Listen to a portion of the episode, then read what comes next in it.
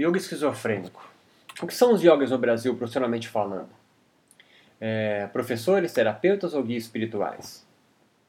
São estas é, perguntas legítimas de se fazer, e ela não é retórica. Não há realmente, há realmente um vácuo, um silêncio sobre o assunto. A resposta geral é esquizofrênica. Somos tudo isso e nada ao mesmo tempo. Bem, vamos tentar dialogar um pouco mais sobre a questão nas próximas, nos próximos minutos.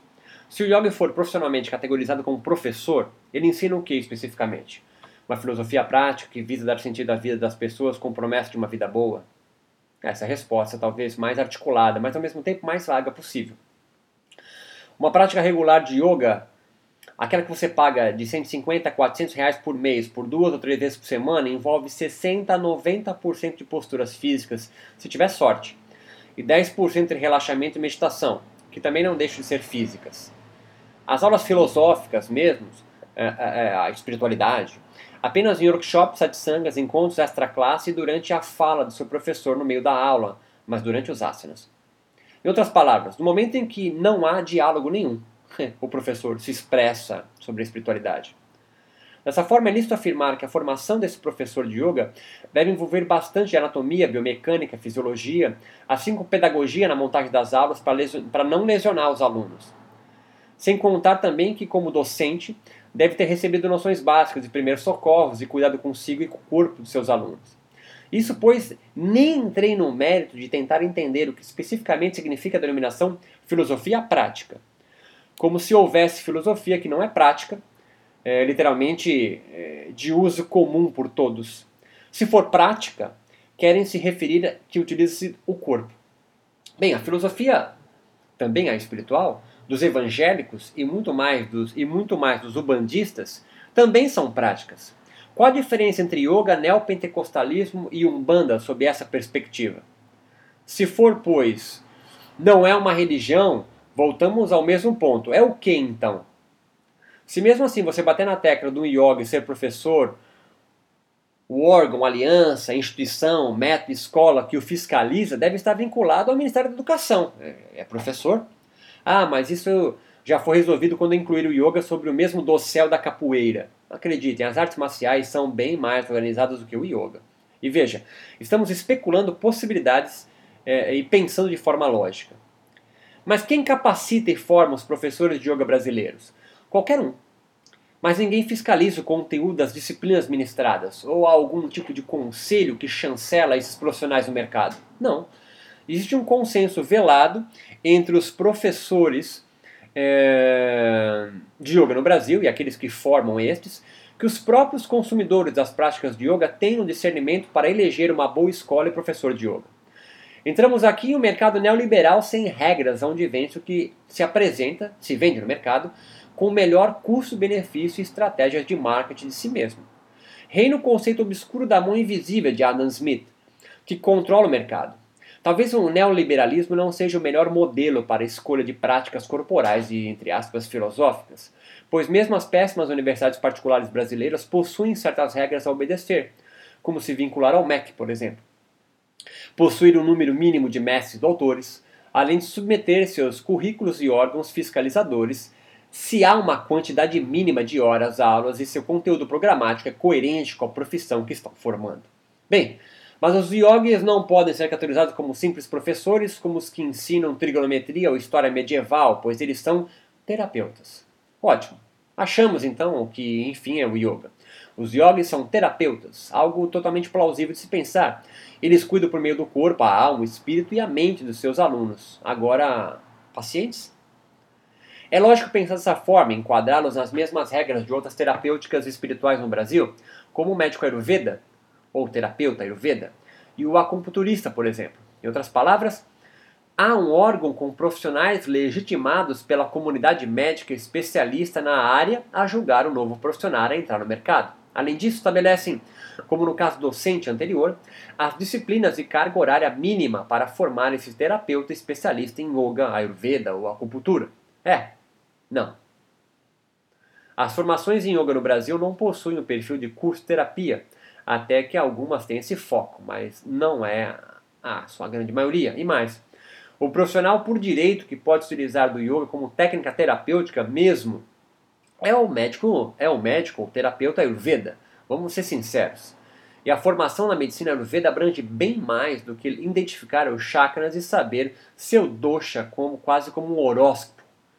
Não entendeu o que é dosha? Joga no Google. Mas não, o yogi não é nem professor no sentido de docência, que é um contrassenso, né? Mas vamos lá.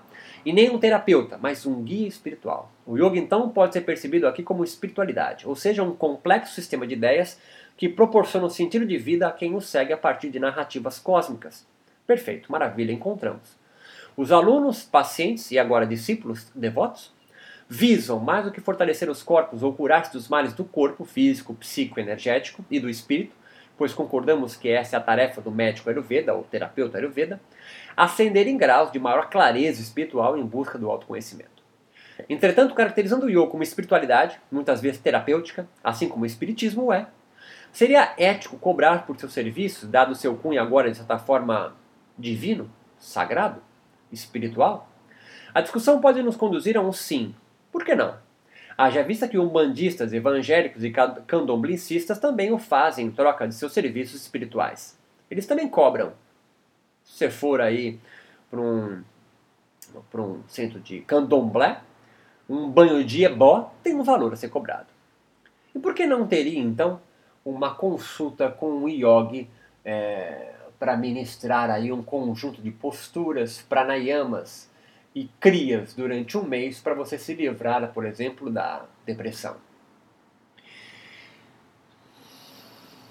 Mas esse é um viés né, terapêutico espiritual ou espiritualidade né, como terapêutica que os yogis brasileiros certamente não irão gostar muito de serem caracterizados, pois abrirá um pretexto social para o mercado religioso. E aí, meus amigos, o yoga precisará concorrer com outras propostas espirituais mais interessantes e com muito mais tradição do que ele no país. E aí talvez seja esteja a razão da indefinição prorrogada e indefinida entre os yogis no Brasil. Qual mercado os yogis trabalham? Docente, terapêutico ou espiritual? Neste momento, yogis mais radicais podem dilerar, esbravejar que yoga é tudo isso e nada ao mesmo tempo, igual no começo que yoga é atemporal, inclassificável, ainda cair naquela retórica antiga que afirma não me interessa a discussão, pois eu faço o meu yoga. Algo como customizar várias crenças e amarrar em outro desvario ótimo, entre aspas. Na Índia, o yoga é um sistema perfeito em si mesmo, com milênios de existência e passado de geração para geração, de mestre para discípulo. E quando esse se empolga, né, esse tradicionalista amarra com outra pérola dos, das retóricas sofistas e yogis, né, sou um representante direto da linhagem espiritual religiosa. Aí ele cita uma sequência de nomes insanos, uma língua morta, mas venerada por esses radicais, e que, portanto, foge a qualquer pretensa pseudo-caracterização ocidental. Bem, aqui entramos em uma quarta categorização que denomina de esquizofrênica. Pois se não sabe o que são ou se autodenominam tudo, e às vezes sempre de forma enigmática, o nada, o silêncio, o vazio, reflete o total desvario e falta de conexão com o mundo e a sociedade brasileira que os yogis no Brasil enfrentam. Esse comportamento é típico de seitas fanáticas de religiosos ultra-ortodoxos, o que nos permite concluir que estes, o clã dos yogis esquizofrênicos, formam uma nova seita religiosa em formação no Brasil. Por que nova seita religiosa ou espiritual se yoga é milenar?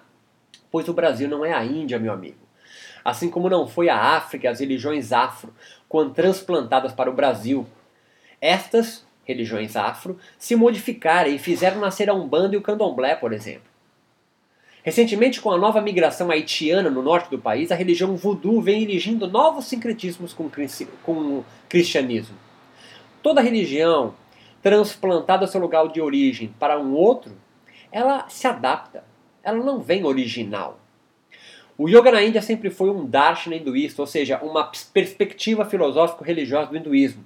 O budismo, por exemplo, por ser uma religião ateísta, mesmo nascendo nas mãos de um indiano hinduísta, foi religiosa, é, é, foi expulso do país, mas o yoga não.